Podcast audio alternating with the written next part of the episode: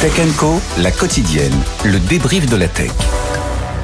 Avec ce soir pour commenter l'actu, André Losgut Pietri, président de la Joint European Disruptive Initiative, le fameux JEDI.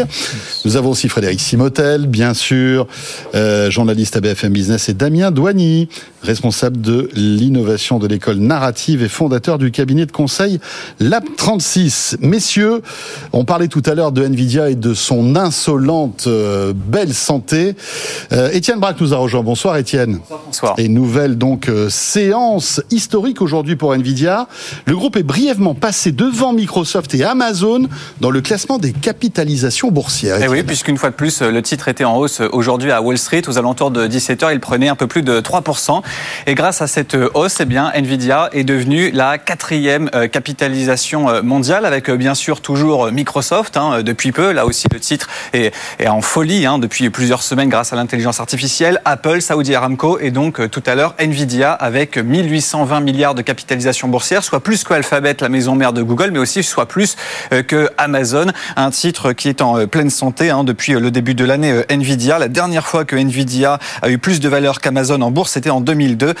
À l'époque, ces deux titres avaient une capitalisation boursière de 6 milliards de dollars. Oui, 6 milliards de dollars, je me trompe pas. Depuis, ces deux titres ont été multipliés par 300 donc en l'espace de 22 ans. Alors aujourd'hui, tous les boursiers courent après Nvidia parce que c'est une machine à cash. Hein. Quand vous regardez les résultats du troisième trimestre, eh bien, vous avez une marge d'exploitation de 63%, un résultat net de 9 milliards pour un chiffre d'affaires de 18 milliards. Donc vous avez tout simplement un résultat net de 50 milliards. Euh, vous avez quasiment aucune société qui affiche une marge d'exploitation aussi forte. Peut-être les acteurs du paiement, si vous regardez des acteurs comme Visa ou encore Mastercard, mais ils n'ont pas du tout les mêmes perspectives financières, hein, puisque nous attendons les résultats du quatrième trimestre. Ça sera le 21 février. Mais quand vous regardez les, les analystes, eh bien, ils s'attendent pour 2023 à une résultat net de plus de 59 milliards après 26 milliards en 2022, soit fois 2.2. Quand vous regardez la marge d'exploitation, elle devrait continuer eh bien, de progresser dans les prochaines années. Donc forcément, eh bien, c'est des projections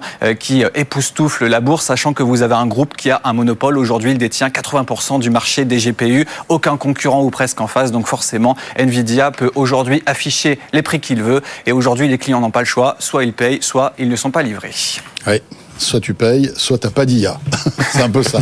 Merci beaucoup, Étienne Braque. Merci pour cette analyse toujours très fine. Euh, messieurs, tiens, on parlait tout à l'heure de cette, de cette volonté de Sam Altman de lever 7 000, 7 000 milliards de dollars. Il pourrait racheter Nvidia sans aucun problème avec cet argent-là. Oui, faut, faut, faut que ce soit à vendre. oui, il faudrait que ce soit à vendre. Ouais c'est incroyable, hein, la, la, réussite aussi insolente de Nvidia. Une boîte qui, est, qui, a, qui a, toujours été, euh, enfin, qui, qui s'est toujours adaptée finalement là, euh, et qui, qui, a pris toujours le bon vent, comme on dit. On se souvient bah, du gaming au départ. Après, c'était l'automobile. Hein. Nvidia avait fait le, le pari de l'automobile. Ils ont travaillé avec Tesla. Euh, ouais, ils ont travaillé avec Tesla. Et là maintenant, voilà, le nouvel Eldorado, c'est l'IA. Et comme ils il fabriquent de la puissance de calcul brut, ben euh, voilà, c'est les stars. Il y a crypto aussi. La crypto, bien sûr. J'avais oublié la crypto. Ah ouais? Effectivement. Euh, impressionnant tout ça. On poursuit dans l'actu, euh, puisqu'on a évoqué euh, Nvidia. On a pas mal d'autres sujets. Tiens, on, on reste dans l'IA avec Bruno Le Maire, qui était euh, vendredi donc au World Artificial Intelligence Festival à Cannes. Un, un rendez-vous d'ailleurs qui prend de l'ampleur hein, d'année en année. Toujours très intéressant avec de, de, très grandes stars de l'IA qui se produisent donc à Cannes durant ce festival. Et le sujet donc pour Bruno Le Maire, c'était faire en sorte que l'IA respecte notre culture et nos valeurs. Et pour cela, le ministre de l'économie et du numérique en a profité pour parler de la fuite des talents. Les meilleurs ingénieurs sont chez nous et il faut les garder. C'est en substance ce que nous disait Bruno Le Maire. On l'écoute. À mes yeux, nous avons quatre atouts. Nos scientifiques, notre énergie décarbonée, notre esprit d'entreprendre et notre modèle fondé sur l'open source. Le premier atout, indéniable, incontestable, et je le dis devant vous toutes et vous tous ici qui en faites partie, ce sont nos scientifiques. Nous avons en France les meilleurs scientifiques du monde. Ils sont uniques, tout le monde se les arrache, je préfère juste que nous les gardions chez nous. Si nous voulons garder ces scientifiques, pardon d'aborder une question un peu triviale, mais elle est importante, il faut que nos scientifiques soient bien payés. Ils sont l'avenir de notre nation. Ils doivent être bien rémunérés. Voilà, Bruno Le Maire, donc, euh, avec un discours fleuve, là on a pris quelques secondes, mais c'est un discours qui a, duré plusieurs dizaines de minutes. Euh, et voilà, les, les, talents, il faut les payer, hein, forcément. C'est ce que, aussi en substance, disait Xavier Niel euh, dans QTI. Il s'est offert aussi quelques-uns des, des, des, vraiment des, des têtes de proue de l'intelligence artificielle qui travaillaient chez Google, Microsoft, etc pour les faire revenir. Il n'y a pas que le camembert et euh, la charcuterie. Euh, il faut aussi euh, garnir leur compte en banque. C'est ce que disait Cédrico hein, quand il était venu ici. Il était, il, était, alors ministre hein, à l'époque, puis on avait parlé de ce plan IA à 1,5 milliard. Et lorsqu'on lui a dit, mais c'est 1,5 milliard, ça va servir à quoi? Alors on était, est-ce que des processeurs d'algorithmes? Il a dit, bah, à payer des ingénieurs. Hein, c'est purement et simplement ça. C'était, bah, voilà, garder, garder ses talents. Alors beaucoup de Français sont restés en France, mais travaillaient pour des, enfin, continuent à travailler pour, pour des Américains. Là, laboratoire faire pour Meta, pour ne pas le nommer, euh, mais il y en a d'autres. Aujourd'hui, on réussit, alors Mistral a réussi à en récupérer mmh. quelques-uns et à les, à les faire travailler pour des sociétés françaises. QTI aussi avec, euh, avec euh, comment, Xavier Niel, Eric Schmidt et puis Rodolphe Sadé. mais on voit, mais là, là moi j'ai noté, voilà, c'est un, discours, comme tu dis, le discours a duré plus de 20-25 minutes, bon, devant toute la communauté, mais on a senti quand même, on en reparlera derrière, de, que c'était Bruno Le Maire voulait se saisir à pleine, à pleine main du, du, du numérique. C'est un, un, discours assez volontariste quand même. Alors évidemment, il faut des moyens derrière. Et on espère qu'il va pouvoir avoir les moyens de justement déployer ces moyens. Il remet en cause quand même l'IA Act. Il dit euh, quand on quand on maîtrise quelque chose, euh, c'est pas le moment de réguler. Il vaut mieux. Euh, enfin, quand on maîtrise quelque chose, c'est le moment de réguler. Pardon. Par contre, quand c'est en train de, de, de, se développer, ben, laissons un peu l'innovation en essayant de contrôler bon, ça, c'était attendu parce que c'est un peu le, le, discours ambiant du gouvernement. Il faut pas réguler l'IA. Mais il a bien parlé. Et là, il le dit encore. Macron. Il dit c'est vraiment une filière qu'il faut voir du début, c'est de la source d'énergie. Il a parlé des EPR jusqu'à la production donc de, de programmes, d'usages, etc. Mmh. Donc c'est vraiment un discours euh, fondateur. Et puis euh, bah, souveraineté dans les infrastructures, les modèles de langage, les algorithmes, l'entraînement des modèles aussi. Euh, non, il y a une vraie euh, maturité dans tout ça. Maintenant, euh, les discours c'est bien. Ouais, les belles paroles. Passons aux actes. Euh, en effet. Damien, est-ce que tu as un oui. peu suivi ce discours et qu'est-ce que tu en Pas dans l'intégralité, mais oui, c'est enfin, un exercice qui est convenu et qui n'était pas surprenant finalement dans, dans ce qu'on a entendu. La, la, position de la France par rapport à la on dirait la réglementation de, de, de l'IA, c'est quelque chose qui, euh, enfin, était une voie discordante au niveau européen. Enfin, pour autant, c'est pas parce qu'il y a eu le code de la route que ça empêchait de développer l'industrie, euh, l'industrie automobile.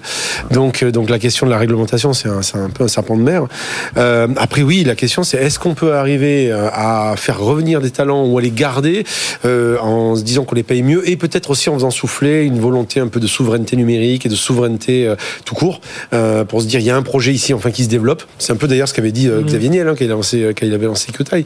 Est-ce que ça peut suffire? Je sais pas. Mais, euh, mais c'est bien qu'on se. La fibre se patriote, quoi. En cette fibre, oui, cette fibre un peu patriote, se dire tiens, il y a un truc qui se passe c'est peut-être l'occasion de développer quelque chose de grand. Ah, après, c'est après, c'est moi je fais souvent le, le, le, parallèle avec le foot. Hein.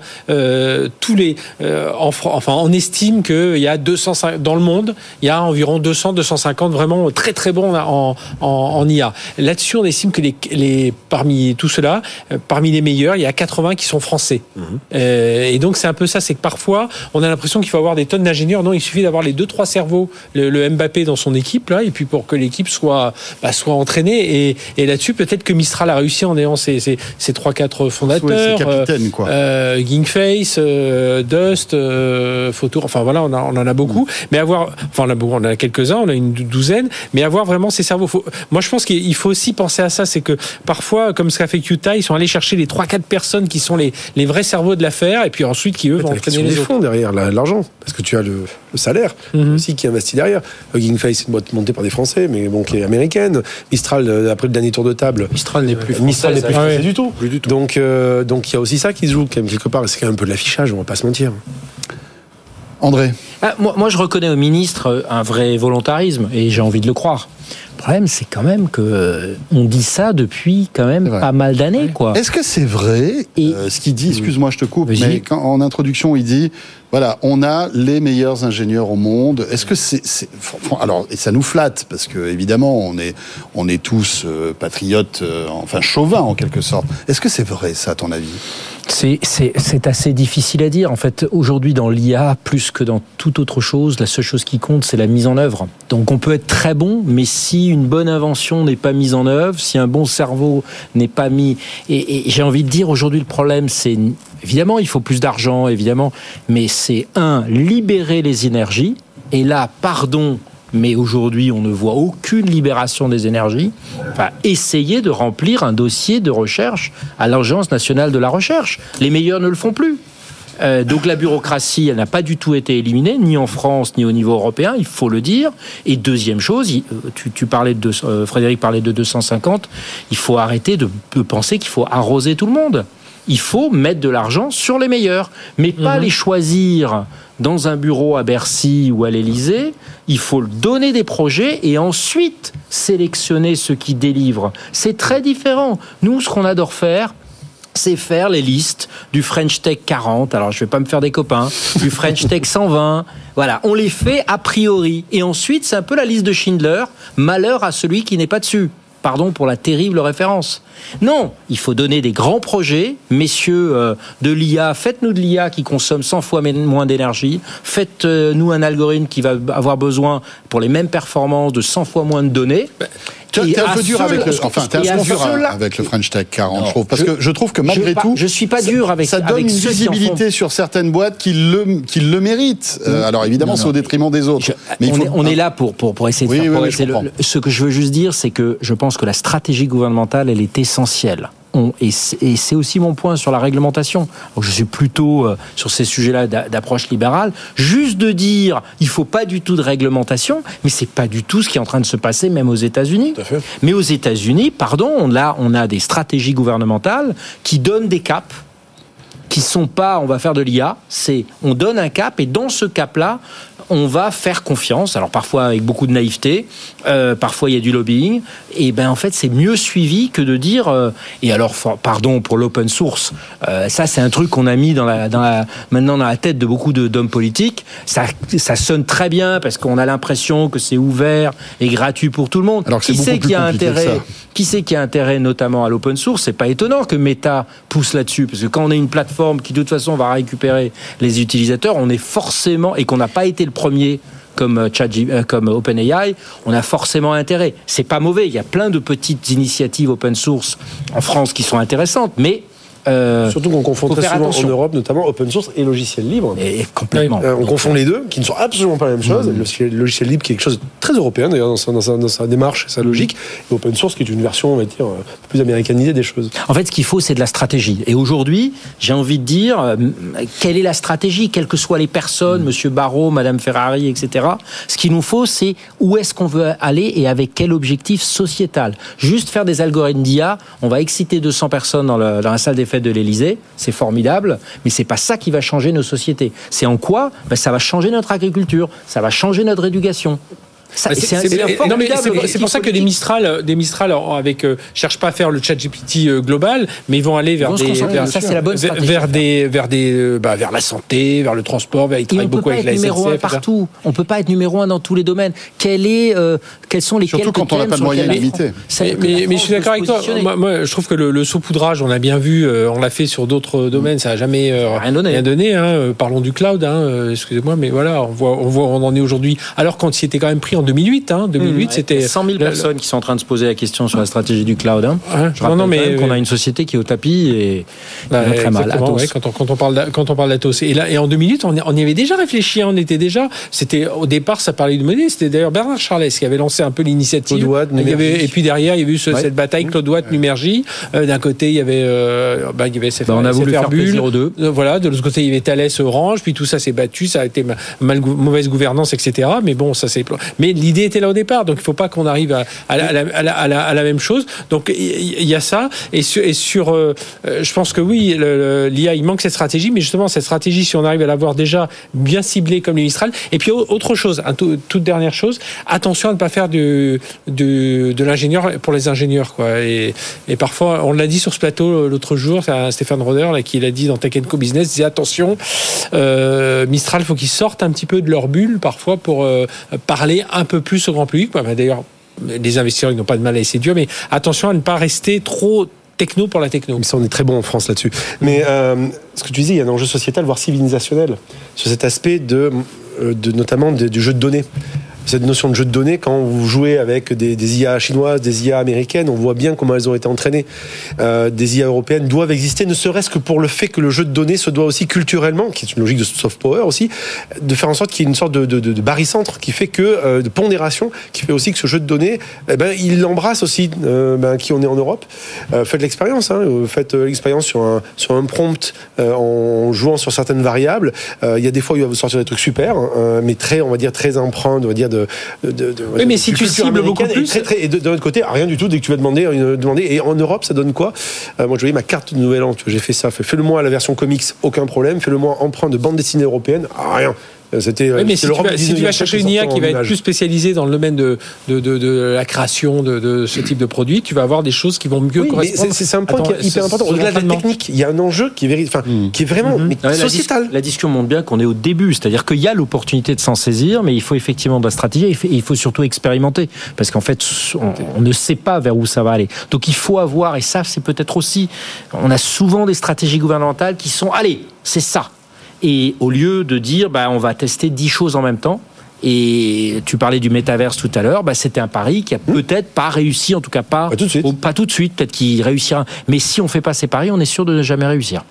Non, ce qu'il y a, c'est qu'il faut. Euh, bah, on a un Bruno Le Maire qui a l'air plutôt euh, volontariste ouais. euh, dans ce cas-là. Après, est-ce qu'il est suivi? Est-ce qu'il réussit à embarquer euh, des industriels? Alors, on l'a vu hein, à une époque.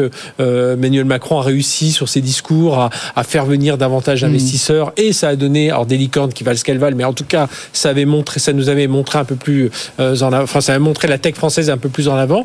Là aujourd'hui, le, problème c'est que là on parle plus de millions, on parle de milliards. Il le dit d'ailleurs dans son discours. Hein. Il faut investir non pas des millions mais des milliards. Hein. Et puis et puis cet aspect souveraineté des infras et tout ça et ça c'est hyper important et je pense que euh, on, cherche c'est pas le protectionnisme hein, mais on a vraiment besoin d'être européen mais même français et, moi où j'en ai un peu marre c'est ce côté saupoudrage. On a identifié 10 12 bois 10 12 sociétés en France on, on, les connaît les Mistral Face, euh, alors même si elles ont des, des investissements américains, ben allez, allez-y, misons, mis, misons sur elles. Et puis ben les autres derrière, oui, ben voilà, on avait, c'est comme ça qu'on a créé Airbus. Le chemin de crête, il est pas facile parce que d'un côté, il faut avoir un vrai optimisme et, et Dieu sait que moi j'en ai parce que euh, je crois que l'opportunité est là de rebattre les cartes. Mais il faut aussi se dire les choses. Quand on a eu le plan Villani, le, euh, ben, qu'est-ce qu'on a fait? On n'a pas donné 10 chers on a, je crois, euh, financé entre 100 et 200 profs. Mmh. Si on dit qu'au niveau mondial, il y a 250, bah, ça veut dire qu'on en a financé euh, un peu deux tiers de trop. Ouais, et les bons, bah, sont pas vraiment venus ou pas aussi. Donc euh, ça, mais ça, c'est du vrai courage politique, quoi. Mmh. On change de sujet, le Super Bowl. Ah. Sans transition. Ça s'est bien passé. Tu voulais parler de quoi? Bah dans le Super Bowl justement, qu'est-ce qu'il y a eu? Il y a eu une super pub sur la science. Sur la science. Sur la science. Avec, alors c'est Pfizer, hein, mais mais, ouais. mais Pfizer euh, avec une pub qui est qui est donc qui fait qui fait bouger grâce à l'IA, on, on, va dire des objets historiques cultes. Oui, puis il y, a, il y a des, Newton, il y a des statues, voilà, il y a plein de choses. C est, c est, mais qui met en avant la science, quoi. Qui, met en avant qui, la voilà, c'est alors évidemment ils ont aussi leur pub pour les chips pour tout ouais, ça. ça c'est. Mais c'était assez étonnant. C'est toi qui l'a remonté d'ailleurs cette pub sur sur Twitter. Et il y a la, la, la hongroise qui a gagné, qui est euh, qu'on connaît bien chez Jedi, qui est Cataline Carico, qui mériterait être mieux connue, qui a eu le prix Nobel de médecine il y a deux mois pour l'ARN messager.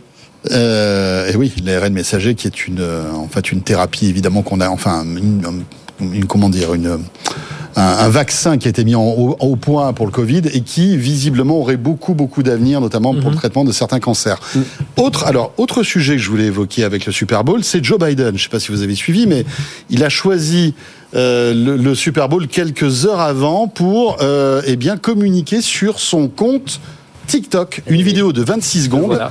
euh, étonnante quand même. Alors, il aborde avec légèreté des sujets allant de la politique, il parle même de, de Taylor Swift, il parle évidemment de football américain, etc., etc.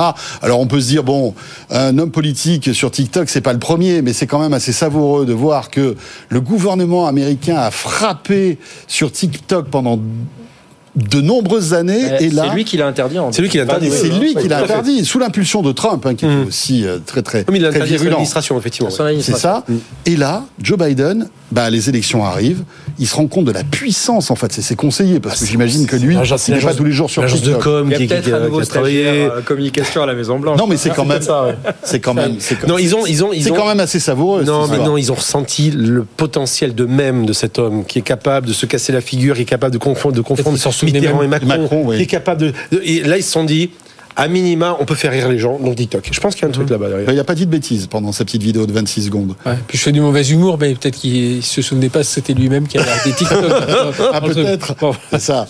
mais, c'est vrai, vrai, que tu, as relevé ce, truc-là. C'est vrai que c'est assez. Enfin, ça montre la puissance, quoi qu'il arrive. Non, c'est assez savoureux. Et, il faut, je trouve ça assez savoureux quand même. Et je pense que le patron de TikTok doit bien rigoler quand même. Non? Qu'est-ce que. Non, puis le but, c'est d'adresser le plus large. Hein. Il, veut, il veut que les jeunes se mettent à voter. Il veut, oui, oui, oui. Et je pense qu'il le fait parce que. Est-ce que la fin justifie les moyens? Écoute là, voilà. Là, visiblement oui. Hein. Là, visiblement oui. Est-ce que tu peux lui reprocher ça si c'est Trump qui passe, tu vois? Franchement.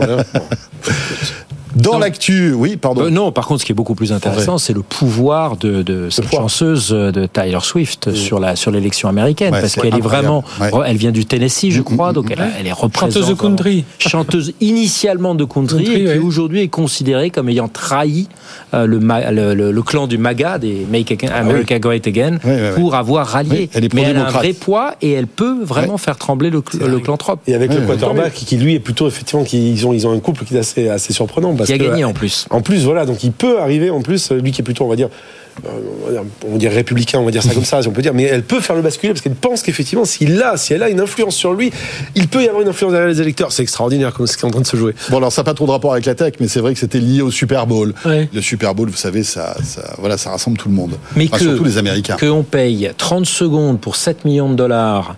Euh, une, en fait, là, c'était 90 secondes, en fait, parce que moi, je l'ai retweeté. Donc, c'est 20 millions de dollars pour une pub. Alors, certes, pour une société de pharmaceutique, mais qui met en avant la science devant un. Combien il y avait 50 euh, millions de spectateurs Ah non, c'est ça. au niveau mondial, c'est des milliards. Ah, oui, aux États-Unis, c'est 110. La moitié de la population des États-Unis, c'est formidable, mais c'est ça qu'il faut mm. faire. Il faut qu'on mette la science. Madame Retailleau, vous avez une opportunité, c'est notre ministre de la Recherche. Il faut qu'elle fasse la même chose pour les Jeux Olympiques. Oui, c'est vrai. Mais en, plus, on a, mais en plus, on a plein de belles histoires à raconter sur la science. Nos grands de l'IA dont parle Bruno Le Maire, bah, il faut les mettre en avant avec le talent de nos créatifs. C'est pas trop tard en plus, tu viens de donner une bonne idée. Et les Allemands le feront pour l'euro euh, l'euro de foot euh, en juillet. Allez, on a 5 mois, allez, c'est jouable. Oh, largement, facile. facile. Les doigts dans le lait. Sois tranquille. on le fera avec, euh, avec, avec l'IA, c'est facile. Damien, un mot aussi, tu voulais, je sais, commenter le Vision Pro. Alors, on en a beaucoup parlé la semaine dernière dans, dans Tech Co. On l'a testé. On l'a pu, on, testé, oui, en direct, etc., etc. Euh, C'était super. D'ailleurs, le replay est toujours disponible hein, si vous voulez revoir cette émission euh, étonnante. Euh, tu voulais nous en parler parce que euh, au-delà de, de, de l'enthousiasme qu'on peut avoir d'un nouveau produit Apple, il y a aussi, enfin, pas mal de, de, journalistes, et notamment Mark Gurman, qui est quand même quelqu'un qui suit euh, l'actualité Apple régulièrement, qui euh, eh bien, est assez dur avec le Vision Pro. Parce que ça donne hein, le Super Bowl dans le, dans le Vision Pro, mais ça peut, ça peut être sympa. Ça peut être sympa. Oui, beaucoup de journalistes effectivement pointent du doigt, et ce qui est pas surprenant finalement, de dire que bah, est-ce que ce serait pas une, un prototype? Alors, ils sont méchants, mon prototype, une version 1, on va dire. Comme l'iPhone a été une version 1, rappelez-vous, hein, il était en Edge, euh, il n'y avait pas de copier-coller, il n'y avait pas d'App Store, enfin voilà, donc et pourtant ça a révolutionné les choses. Pareil pour l'iPad au début. Beaucoup trouvent que, euh, en gros, l'interface est super bien fichue, mais c'est un, un, peu encore encombrant. Euh, c'est pas fait pour de la productivité, c'est fait plus pour de la consommation de contenu, et ça c'est plutôt bien fait. Donc euh, ce que je trouve intéressant dans cette démarche-là, c'est plus de se dire qu'en fait, je pense qu'Apple est parti sur un sillon qu'ils vont, qu'ils vont essayer de creuser pendant 10 ans, un peu comme peut-être OpenAI avec euh, les 7000 dollars. D'ailleurs, c'est étonnant parce que Gurman dit qu'il va falloir attendre quatre autres générations de Vision Pro pour avoir quelque chose qui ressemblerait à ce que imagine Apple. Il y a des chances. Il y a des chances, mais euh, le prix aura baissé d'ici là. Là, on est sur une frange d'Happy Few qui sont prêts à se le payer. Et après tout, pourquoi pas hein, Quand on voit le prix d'aujourd'hui du premier iPhone, quand tu l'as encore emballé, ça coûte très très cher. Donc pourquoi pas après tout Et puis, euh, je pense qu'Apple fait un vrai pari. Parce que je trouve intéressant, c'est qu'Apple mmh, fait un vrai, vrai, très vrai pari. Vrai pari qui est quand même le vrai premier produit de Tim Cook, hein, sous, La, sous la présidence Tim Cook, peut-être le seul d'ailleurs. Euh, donc ce qui est intéressant, c'est de se dire que oui, c'est un proto, mais plutôt bien fait. Euh, et que je trouve que c'est quelque chose, enfin, c'est un vrai pari qui ouvre un horizon assez intéressant. Le risque, excitant. Le risque, il n'est pas pour Apple, il est pour Tim Cook. Hein. Apple, ils s'en sortiront avec euh, l'iPhone. Oui, c'est son image qui risque. Euh, pour moi, il est moyennement, pour, moyennement pour Apple. Je pense Mais bon, si, si c'est dans 10 ans, il sera plus, il sera plus à la tête d'Apple de toute façon. On l'aura oublié, Tim il Cook. Il sera président des États-Unis. Oui, peut-être, peut-être, en train de faire des, ah, vidéos, sur vidéos TikTok. sur TikTok. Ouais, pourquoi pas. Ça va être, ça va être intéressant. mais dans tous les cas de figure, comme tu le disais, beaucoup de journalistes, voire de YouTubeurs, ont noté le fait que euh, c'est prometteur c'est un prototype au sens, c'est pas forcément ce qu'on pouvait imaginer par rapport à ce qu'on a vu dans des démos, mais c'est vachement prometteur. Moi, ce que je retiens, c'est que c'est vachement prometteur. C'est un peu le brouillon du futur. Oh, c'est beau. C'est beau. André Non Le monde est grand pareil. Eh ben, On est vraiment rentré à plein pied là-dedans. C'est ça. Merci beaucoup à tous les trois. Merci pour ces débats passionnants. Merci à André Losgood Pietri, donc président du JEDI. Merci à Damien Douany, responsable de l'innovation de l'école narrative et fondateur du cabinet de conseil Lab 36. Merci beaucoup Damien. Plaisir. À très vite à tous les deux, bien évidemment. Et Fred Simotel, mon fidèle camarade. On se retrouve demain, Fred, bien sûr. Après-midi pour redébattre le soir. C'est ça. Vous savez qu'il y a un pré-débrief. Il faudrait qu'on ait une caméra, un micro finalement pour euh, vous faire écouter le pré-débrief qu'on fait avec Fred tous les, tous les après-midi.